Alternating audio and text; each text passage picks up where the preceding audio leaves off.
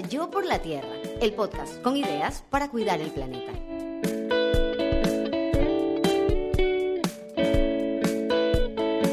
Esta es una producción de Tripea. Hoy, en Yo por la Tierra, naturaleza y salud mental.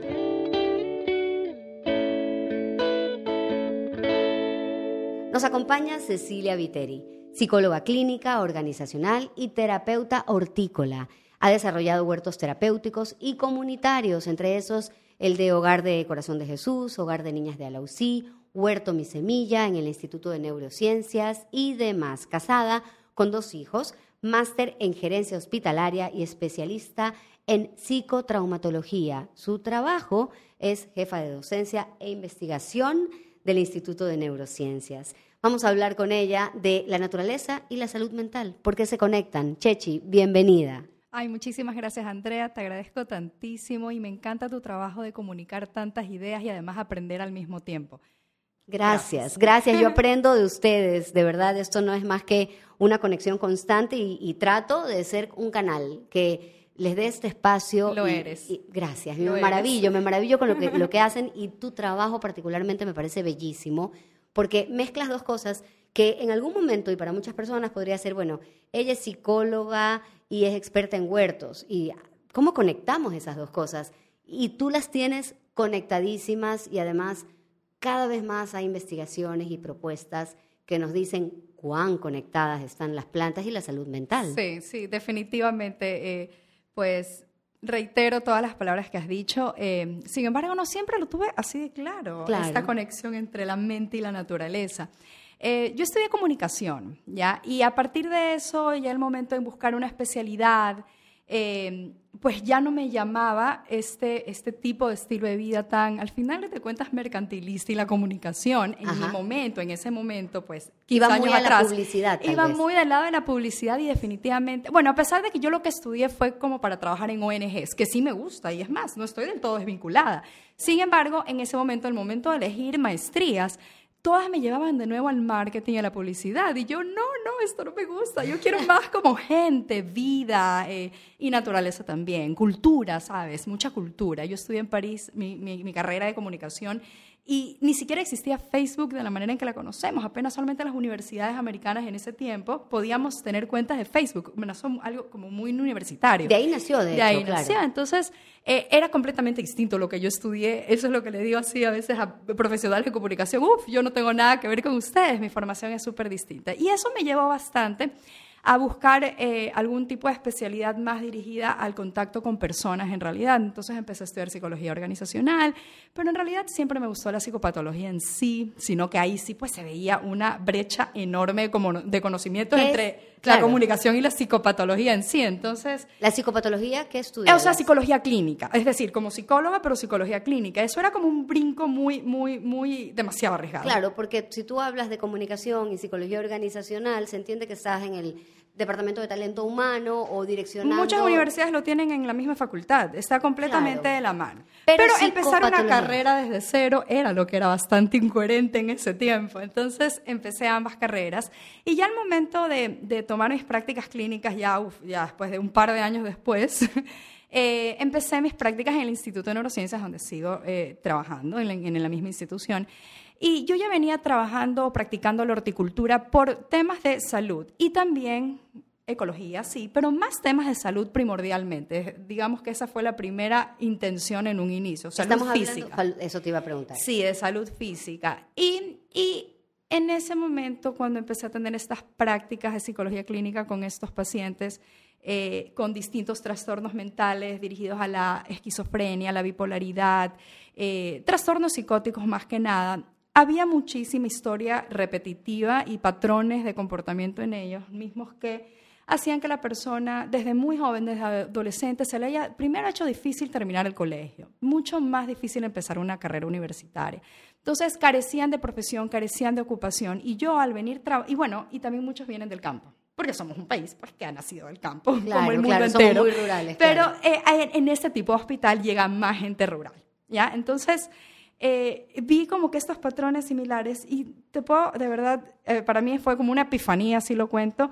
Eh, la primera vez que atendí un paciente eh, varón en sala eh, hospitalaria, dije, pero es que a esta persona le hace falta cultivar, necesita recargarse de todo lo que yo vivo, mantener su mente ocupada. Además, necesita trabajar funciones cognitivas recordando lo que ya está familiarizado, que es la agricultura. Todos, si algo habían hecho en su vida, era agricultura o camarón, apicultura, algo así, ¿no? De manera pues muy, muy, no, no profesional, sino... Empírico. Empírico, esa es la palabra. Entonces... Eh, en ese momento dije, wow, terapia con plantas, con horticultura increíble. En ese momento estamos hablando del año. Bueno, el año 2016, pero me parecía como algo innovador. Llegué a mi casa, por supuesto que pensando en que iba a ser la desarrolladora de la metodología, faltaba poco y me choqué con que había un mundo entero sobre la terapia hortícola. Y me topé con el Instituto de Terapia Hortícola Americano en Colorado y dije, bueno, pues que esta es mi meta, ya tengo que... Ya está hecho, ya, ya existe, o sea, ya existe todo, exacto, esa es la meta, no, no, no hay que inventar nada. Y efectivamente ya, bueno, pues cuento con, con se me olvidó poner, no sé por qué, en, en, mi formación terapeuta hortícola de, de, la Universidad de Colorado que me permitió conocer una perspectiva tan distinta de tantas cosas, porque no solamente son profesionales de salud mental, son actores sociales, que pueden tomar este rumbo. Claro, tienen que complementar todo lo que es la psicopatología a la que quiere trabajar, pero la formación eh, se presta para combinar a un grupo de personas que desde diferentes enfoques, como tú lo decías, de diferentes carreras, utilizan como medio terapéutico o de cambio la horticultura para distintos fines. Y en mi caso, pues para la salud mental, indudablemente. Entonces, y, este tema de la salud mental, eh, ¿qué ves tú? Es decir, cuando hablamos de salud mental, nos sentimos un poco desolados, porque hay de todo y vamos a hablar de todo y me, va a encantar también conversar contigo sobre lo que pasó en la pandemia, ¿no? Pero vámonos ahorita a las patologías más extremas que además a ti te llamaba mucho la atención. Tú hablaste de esquizofrenia, de bipolaridad. Estamos hablando de estas, eh, estos temas de salud mental que son casi incapacitantes, por lo menos socialmente, ¿no? Digo, sin un tratamiento correcto, sin el entendimiento, sin el apoyo familiar, podrían llegar a ser por lo menos muy excluyentes de la sociedad. Entonces, te, pregunto, ¿no? Eh, ¿Cómo se trata a través de un huerto a una persona que es esquizofrénica o a una persona que es bipolar? Bueno, en resumidas cuentas, como a cualquier otra persona. Porque sí, en, cualquier otra persona. Uno ingresa al huerto, ¿ya? Y las respuestas de las plantas van a ser iguales para cualquiera. Para quien sea que riegue las plantas va a responder de forma igual. No tienes que saber tecnicismos, no importa qué género eres, cuál orientación o identidad sexual tengas, ni qué tipo de psicopatología. La naturaleza responde igual para todos. Entonces, si tú entras al huerto y a ti lo que te causa malestar es la depresión que llevas encima, ¿ya? Utilizas estos conocimientos clínicos en psicología clínica para trabajarla y pues la depresión, el intento suicida, aprovechando los recursos de la naturaleza, los procesos que enseñan tanto para poder hacer metáforas clínicas, que es en lo que se basa la psicología. La psicología tiene una evolución que parte desde lo que todos conocemos como el psicoanálisis con eh, Sigmund Freud. Después tiene un cambio y ya no trabaja como en el pasado, o bueno, pues era la poca, los pocos avances en ese ámbito, como en todo, que en ese tiempo existían. Después viene una segunda corriente que se baja en trabajar el pensamiento, en que las enfermedades mentales parten de que somos muy catastrofizadores ante las circunstancias y nos genera ansiedad ese tipo de pensamiento, entonces se trabaja en el pensamiento específicamente. Pero existen ahora las terapias de tercera generación y esta fue la segunda epifanía que tuve en el mundo. La primera cuando encontré que la terapia hortícola era realmente una carrera y después cuando eh, aprendí que las metáforas y mis intervenciones clínicas que había hacía en los pacientes, como por ejemplo un paciente con mucha, bueno, con problemas de adicciones, ¿ya? Así consiste, esto es en lo que funciona el huerto, estamos haciendo compostaje, por ejemplo, y de la misma manera como los alimentos podridos, entre comillas podridos, en proceso de descomposición caen a la tierra, eh, generan más animales, generan complicación, mal olor, pero se desintegran y dejan todos esos nutrientes que necesitan las plantas para volver a crecer. De la misma manera, todos nuestros errores, nuestras culpas, nuestros desaciertos, eventualmente se transforman en todos esos aprendizajes que necesitamos para salir adelante y enfrentar la vida y los problemas con más asertividad. Wow. Eso para el paciente con adicciones, pero ese mismo proceso se puede aplicar a cual sea la intervención clínica que yo necesito hacer. La limpieza de maleza es continua, igual que nuestros pensamientos. Todos los días tenemos inseguridades, todos los días tenemos envidia, todos los días eh, nos cuesta levantarnos, igual que la maleza, hay que trabajar en ella todos los días, pero no nos podemos detener en eso, porque nos perdemos de las flores que están floreciendo en el jardín. Y sabes lo que me gusta de todo lo que estás diciendo, que me parece súper emocionante, o sea, no, no hay como no emocionarse, es que la naturaleza, y voy a repetir esta frase, que además se va a los takeaways, los procesos de la naturaleza, eh, perdón, la naturaleza responde igual para todos. Pero hay otra cosa, la naturaleza no juzga. ¿no? Así es. No, te juzga. ¿Y qué pasa con las personas que tienen este tipo de patologías? Se sienten constantemente juzgadas. Todo el tiempo. Y es que ahí viene la segunda epifanía, que era la que vuelvo a la idea inicial, que existen al día de hoy las terapias de tercera generación, también llamadas las terapias contextuales. Y existe una terapia, bueno, yo soy psicotraumatología, también parte de las terapias de tercera generación, pero bueno, yo voy más al ámbito neurobiológico. Pero existen otros métodos que eventualmente iré incorporando en mi trabajo, porque ya lo vengo haciendo de, toda la vida, eh, que es la eh, terapia de... Em, de compromiso, ¿ya? Esta, esta terapia se basa literalmente en mindfulness, como todas las terapias de tercera generación, en vivir el presente, en conectarnos con nuestro cuerpo, con nuestro mente y con nuestro entorno, ¿ya? Y que a partir de eso nosotros podamos entender cuál ha sido nuestra respuesta o digamos como nuestra misión en el mundo, porque como lo hemos dicho, todo se conecta, todo tiene un propósito y si podemos ser recursivos y aprovechar dentro del entorno en el que estamos, podemos salir adelante.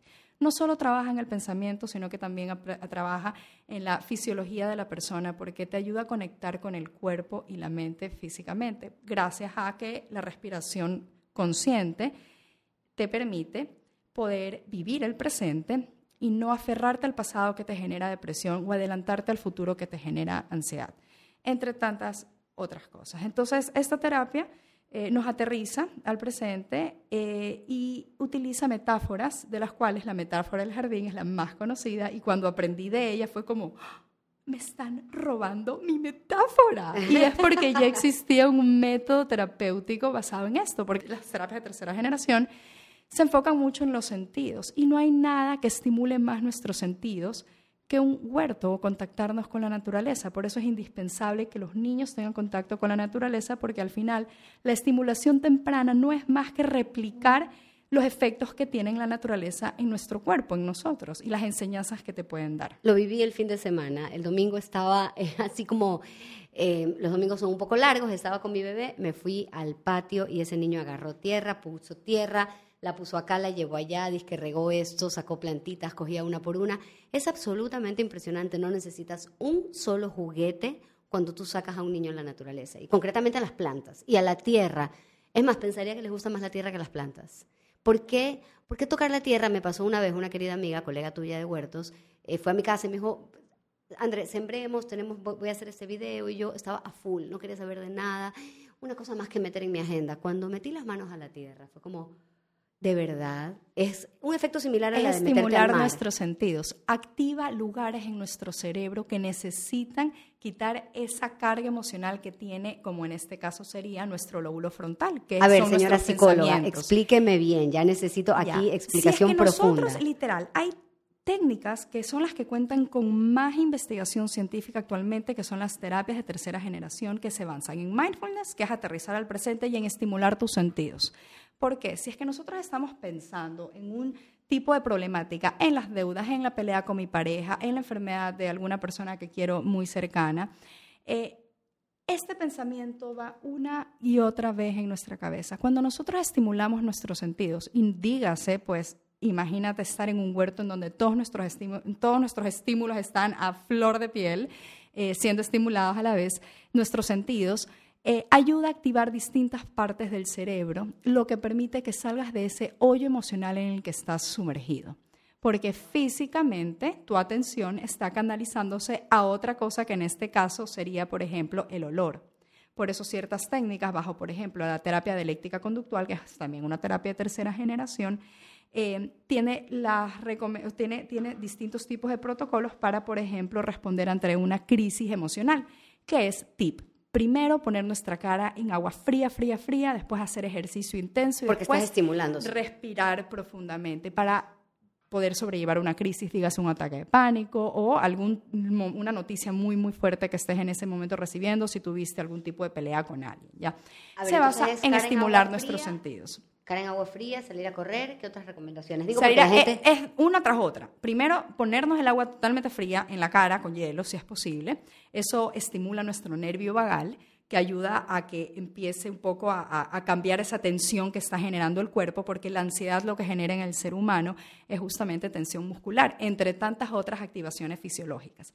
Entonces, viene este estímulo de agua helada viene a activar distintas partes de nuestro cerebro.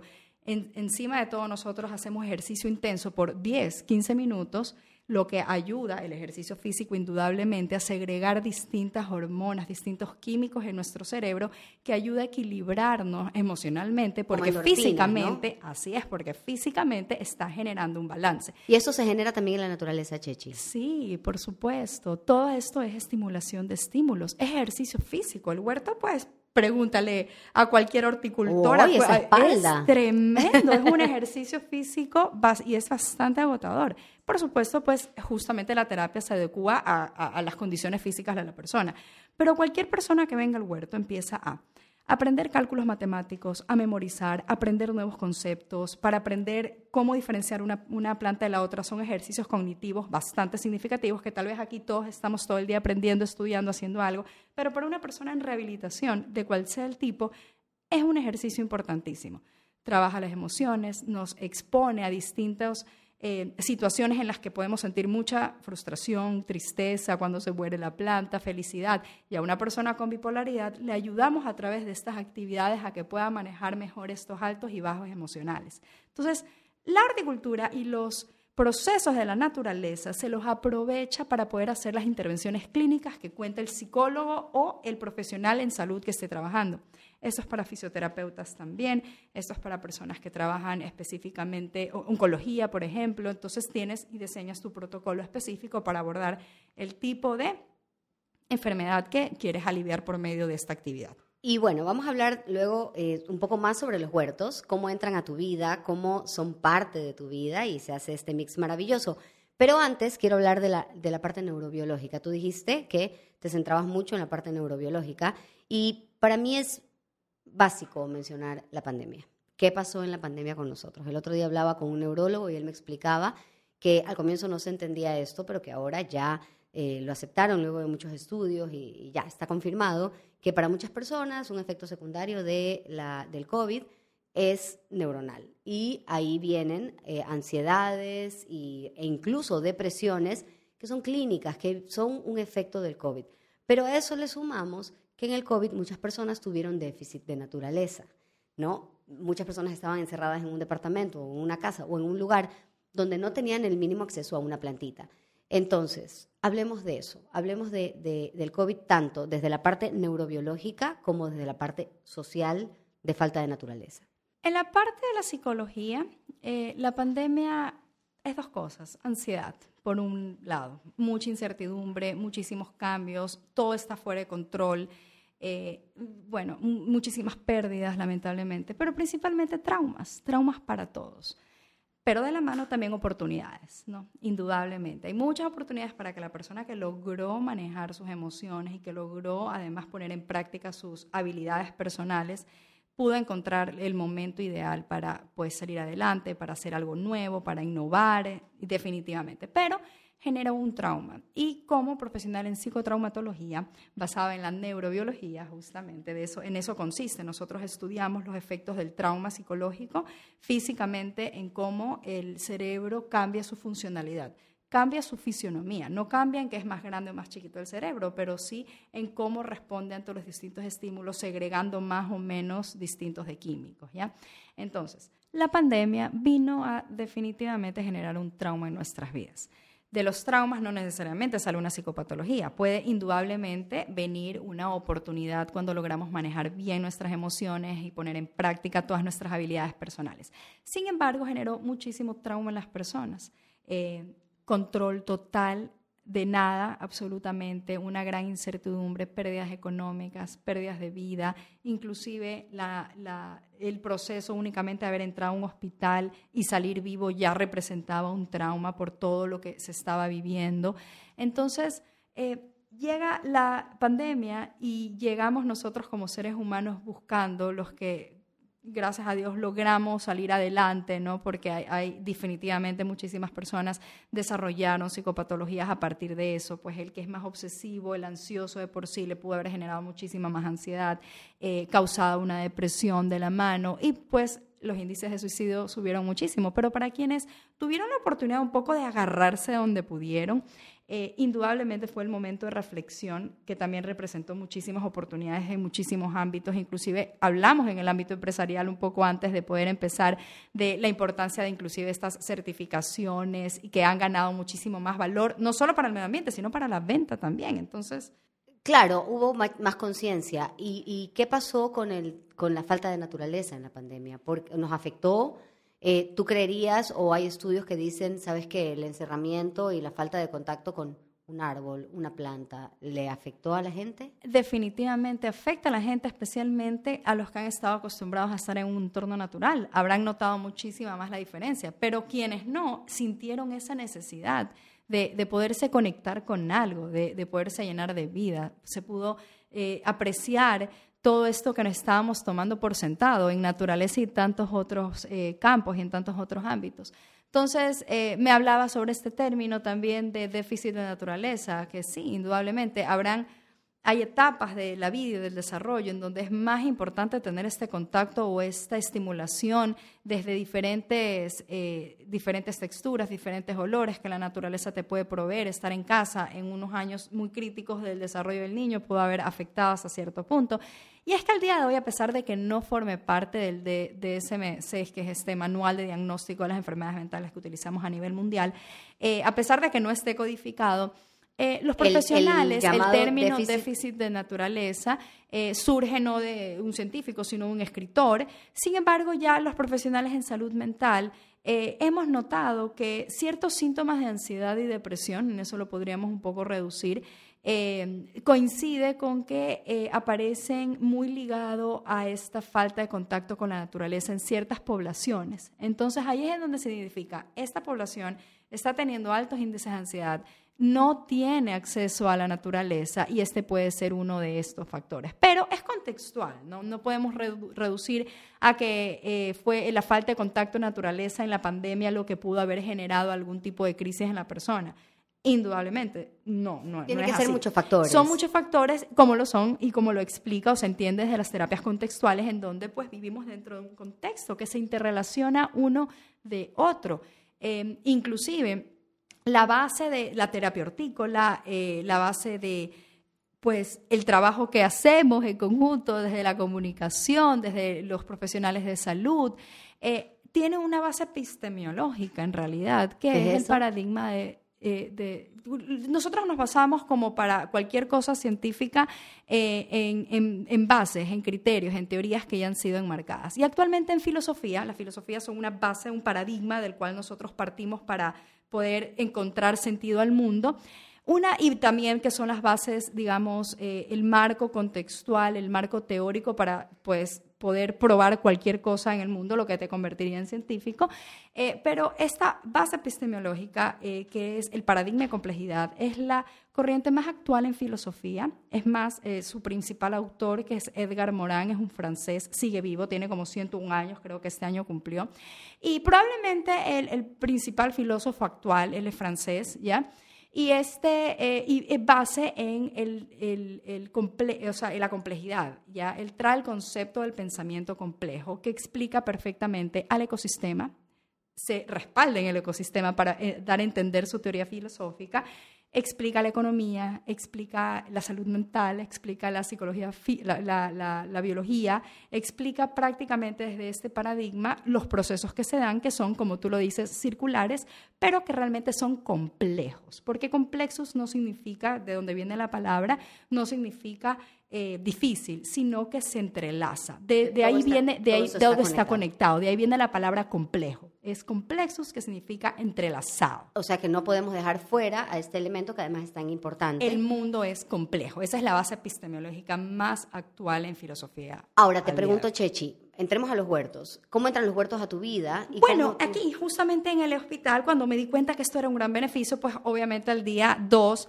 pues empecé a investigar, me tomé un par de, tiempo, conversé con ciertas personas, yo era nueva en ese lugar, de ver cómo, cómo funcionaban las cosas y propuse un proyecto que fue aprobado, obtuve los recursos, empezamos a trabajar en el huerto y esto, bueno, pues se sigue promoviendo. La pandemia, por ejemplo, generó un, un, un detenimiento total, en este momento estamos reactivándolo, pero más que nada por seguridad de los pacientes, porque las actividades son grupales y no se puede hacer muchas eh, eh, actividades grupales por beneficio de los pacientes. Fue traumático, como, pueden imaginar, en un lugar en donde viven tantas personas. Y que todo eso quedó relegado. ¿no? Entonces, más que relegado, no hay personas que trabajen en el huerto. Y si no hay personas que trabajan en el huerto, no hay huerto, no hay vida. El huerto necesita vida para poder vivir, necesita que la gente vaya. Y eso es lo principal en un, por ejemplo, huerto comunitario como el que vamos trabajando eh, en Parque Magno, por ejemplo, que necesita que las personas se involucren. Y ahí eso te iba, te iba a preguntar, como comunidad, cuáles son los beneficios. O sea, me, parece súper lindo esto de, porque claro, uno puede tener su huerto solo. que tiene beneficios indudablemente. Entonces, a ver, danos los beneficios. Los beneficios en el ámbito comunitario radican principalmente que representa un espacio para compartir, así de básico. Tal vez para nosotros igual acudiríamos a este parque si vivimos aquí porque es un lugar lindo para estar con nuestros hijos y también como pasar un momento lindo. Pero en barrios marginales no existe el espacio porque te roban, para empezar. Entonces, el principal problema que tiene la sociedad en este tipo de, ámbitos eh, es que no tienen cómo conversar uno con el otro vecino, entonces no saben cómo poder solucionar problemas porque no los pueden compartir. Entonces, a nivel comunitario lo que hace es poder un huerto, reunir a gente para que la gente empiece a hablar el contacto físico con otra y emocional con otra persona es indispensable para la salud. Pero además que las ideas se van complementando y si a nosotras nos ponen aquí a vernos en un lugar, en un espacio y tenemos la oportunidad, nos conocemos en cualquier parte del mundo y vamos a empezar a trabajar juntas porque nos va a conectar la naturaleza por empezar. O el objetivo del huerto. O que nos están robando o que algo está pasando. Entonces como sociedad empezamos a conectarnos unos con otros y a pensar en mejoras indudablemente. Pero aparte de manera comunitaria, puedes combatir uno de los primeros principales problemas que tiene nuestra sociedad, que es la desocupación. Lo que pasaba con mis pacientes eh, psiquiátricos con esquizofrenia, la desocupación hacía que lleguen a, sus hogares y en donde además tienen contacto con drogas, y entonces volvían a consumir y era un círculo eh, que no paraba, ¿no? Pero el tener un huerto comunitario te permite ese espacio de productividad, de ocupar tu tiempo que no tienes en qué más ocuparlo por falta de oportunidades, en algo que además genera productos. Y esos productos empiezan a generar economía. Entonces, eh, y además es, un intercambio de personas. Te, te, comunicas, aprendes de la otra persona y más que nada que tienes un contacto importantísimo emocional con personas que están pasando lo mismo que tú, porque para empezar comparten la misma comunidad, comparten una misma realidad. Entonces, eso es en el ámbito comunitario. En el ámbito eh, en el ámbito de salud, en el ámbito de salud individual, o digamos que es parte de un proceso terapéutico como, como podría ser en un huerto terapéutico. Eh, los, los, beneficios son, son amplios, también tienes la parte emocional que literalmente está, puedes manejar mejor tus emociones a través de las emociones que te genera el huerto, la parte física como podemos muy bien pensar, nos mantiene en actividad, lo suficiente para que mantengas una salud física. Tenemos el ámbito cognitivo, estamos en continua eh, en continuo ejercicio, en continuo aprendizaje, memoria, atención, concentración e indudablemente la parte social, porque todos los seres humanos necesitamos conectarnos con otros. A nivel escolar también hay muchísimos beneficios, literalmente permite que la teoría se pueda poner en la práctica porque la naturaleza nos enseña de matemáticas, de conceptos, de historia y complementa muchísimo, potencia el aprendizaje además de aportar en el desarrollo de los niños. En los niños, en los adultos. En, los adolescentes, exacto. ¿Y qué, qué eh, grupo humano es el que a ti tal vez te ha generado como más sorpresa al momento de entrar a un huerto? Bueno, los pacientes con los que empecé yo trabajando en el Instituto de Neurociencias habían sido personas que no habían tenido contacto con nadie por años de años. La cantidad de pacientes era muchísimos. Estaban en pabellones en donde eh, son amplios y abiertos, en donde para poder cuidar de ellos no pueden salir y poder mantener un cuidado en higiene, un cuidado inclusive en que no hayan relaciones sexuales entre ellos. Entonces fue con esos pacientes que empezamos a ir al huerto. No hablaban, eh, no tenían, eh, la parte física fue la que más me impresionó inclusive, no podían eh, coger una pinza al inicio, las semillas, después desarrollaron esa habilidad, no caminaban de manera prolongada casi nunca, sino que solamente en el mismo lugar. Entonces, realmente fue muy conmovedor porque los beneficios fueron increíbles. ¿Qué es lo que aprendimos y lo que está en proceso de publicación? Esperemos pronto. Una, un estudio en el cual nosotros lo que hacemos en la terapia hortícola dentro del Instituto de Neurociencias, a partir de los objetivos que podemos nosotros brindar, no es como el sanar la, la, la, esquizofrenia, porque hasta yo tuve ese pensamiento de un inicio, como valoremos la esquizofrenia, pero no, realmente sí valoramos la esquizofrenia para saber cuál es la cantidad eh, o cuál es el nivel de sintomatología alucinatoria y los delirios, y también evaluamos lo que es el deterioro cognitivo, es decir, la discapacidad intelectual. En base a eso diseñamos una escala que mide la funcionalidad del paciente en muchísimos ámbitos, en 10 ítems, ¿ya? Y a partir de eso nosotros calificamos al paciente no por su esquizofrenia, no por su retardo mental, sino por su funcionalidad en el huerto. Porque las, ellos, como, como no sé si lo, lo pueden los que nos están escuchando imaginar, al estar con alucinaciones y con delirios, no entienden bien lo que están pasando, pero sí imitan. Es un comportamiento conductual. Entonces yo, no importa lo que haga, ellos me ven y lo repiten. Entonces, en el huerto son completamente funcionales, porque ya hay una dinámica que se sigue todo el tiempo. Nos sentamos en ronda, preguntamos cómo están, identificamos si no hay agresividad, eh, exponemos las actividades, hacemos que trabajen en grupo y nos siguen, nos van persiguiendo, haciendo todo lo que nosotros hacemos. Entonces, cumplen con las necesidades del huerto. Y Chechi, el tema de, eh, me has hablado mucho del mindfulness, lo cual es, está buenísimo porque es obviamente esta capacidad de vivir en presente, de mirar tu respiración, observar tus pensamientos, tratar de estar ahí, ¿no? Eh, ¿Cómo lo, ya que tú hablabas justamente de las metáforas, cómo armas una metáfora o qué nos puedes decir entre el mindfulness y la naturaleza? Mindfulness, la naturaleza, la terapia las terapias de tercera generación, o sea, todas comparten este componente importante dentro de un protocolo de abordaje. Ya no me quiero poner muy técnica, pero em, una metáfora clínica es la que está diseñada para dejar una enseñanza, ya que queda interpretación de la persona, si es conducida, pero no es que te da una verdad absoluta, en la cual eh, a través de un proceso de relajación muscular y de respiración consciente, logres conectar las emociones con las respuestas fisiológicas que te ocasionan. Entonces, dentro del huerto, eh, las terapias, las eh, metáforas van dirigidas a abordar un síntoma clínico que tú quieras trabajar. Si es ansiedad, si es resiliencia o quieres trabajar en el perdón, en la culpa. Entonces, como terapeuta hortícola, tú aprendiste sobre los procesos de la horticultura específicamente y los conoces a fondo. Entonces sabes de qué agarrarte para poner en práctica o potenciar las intervenciones clínicas que aplicas con los pacientes que tengan tal o dicha psicopatología. Eso lo transforma en una metáfora clínica. No es una metáfora para sentirnos bien únicamente, sino que va dirigida a combatir un síntoma en particular. Ya con mucho conocimiento clínico, ¿verdad? Así es. Conclusiones sobre los huertos y la salud mental o conclusión. La horticultura, la conexión con la naturaleza, eh, no necesita eh, ser dirigida por un profesional de salud mental para que genere bienestar. Mientras más nosotros cuidemos nuestro entorno, este, uy, no va a ser un, un cierre tan rápido porque me acordé ahorita que justamente este año la Organización Mundial de la Salud, la OMS, en el Día Internacional de la Salud declaró eh, el tema específico de la salud ambiental para la salud mental, porque ya sabemos que nuestra salud mental depende del contexto y nuestro contexto es la naturaleza. Por lo tanto, está completamente conectado. La salud física está siendo sumamente amenazada por el daño que le hemos hecho a nuestro ecosistema y seguirá siendo así y eso específicamente aumentará los índices de ansiedad en muchos, como tú y yo la manejamos todos los días cada vez que vemos plástico, pero eventualmente será mucho peor. Para muchísimas personas será muchísimo más visible. Así que a cuidar la naturaleza ya, porque cuidar la naturaleza es cuidar de nuestra salud mental.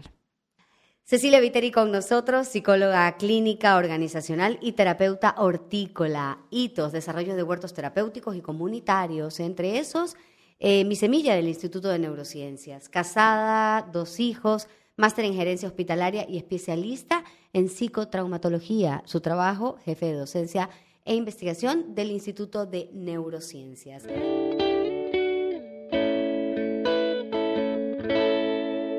De esta conversación nos llevamos que la naturaleza responde igual para todos, que los procesos de la naturaleza permiten hacer metáforas psicológicas. La naturaleza no juzga. Las terapias de tercera generación nos incluyen el mindfulness y la estimulación de los sentidos. Se activan partes del cerebro para sobrellevar momentos y esto lo podemos conseguir con la naturaleza. Los huertos comunitarios permiten conectar y esto da muchos beneficios. Los huertos aportan a las habilidades cognitivas. La terapia hortícola no necesita ser dirigida por un profesional, lo que basta es la conexión con la naturaleza.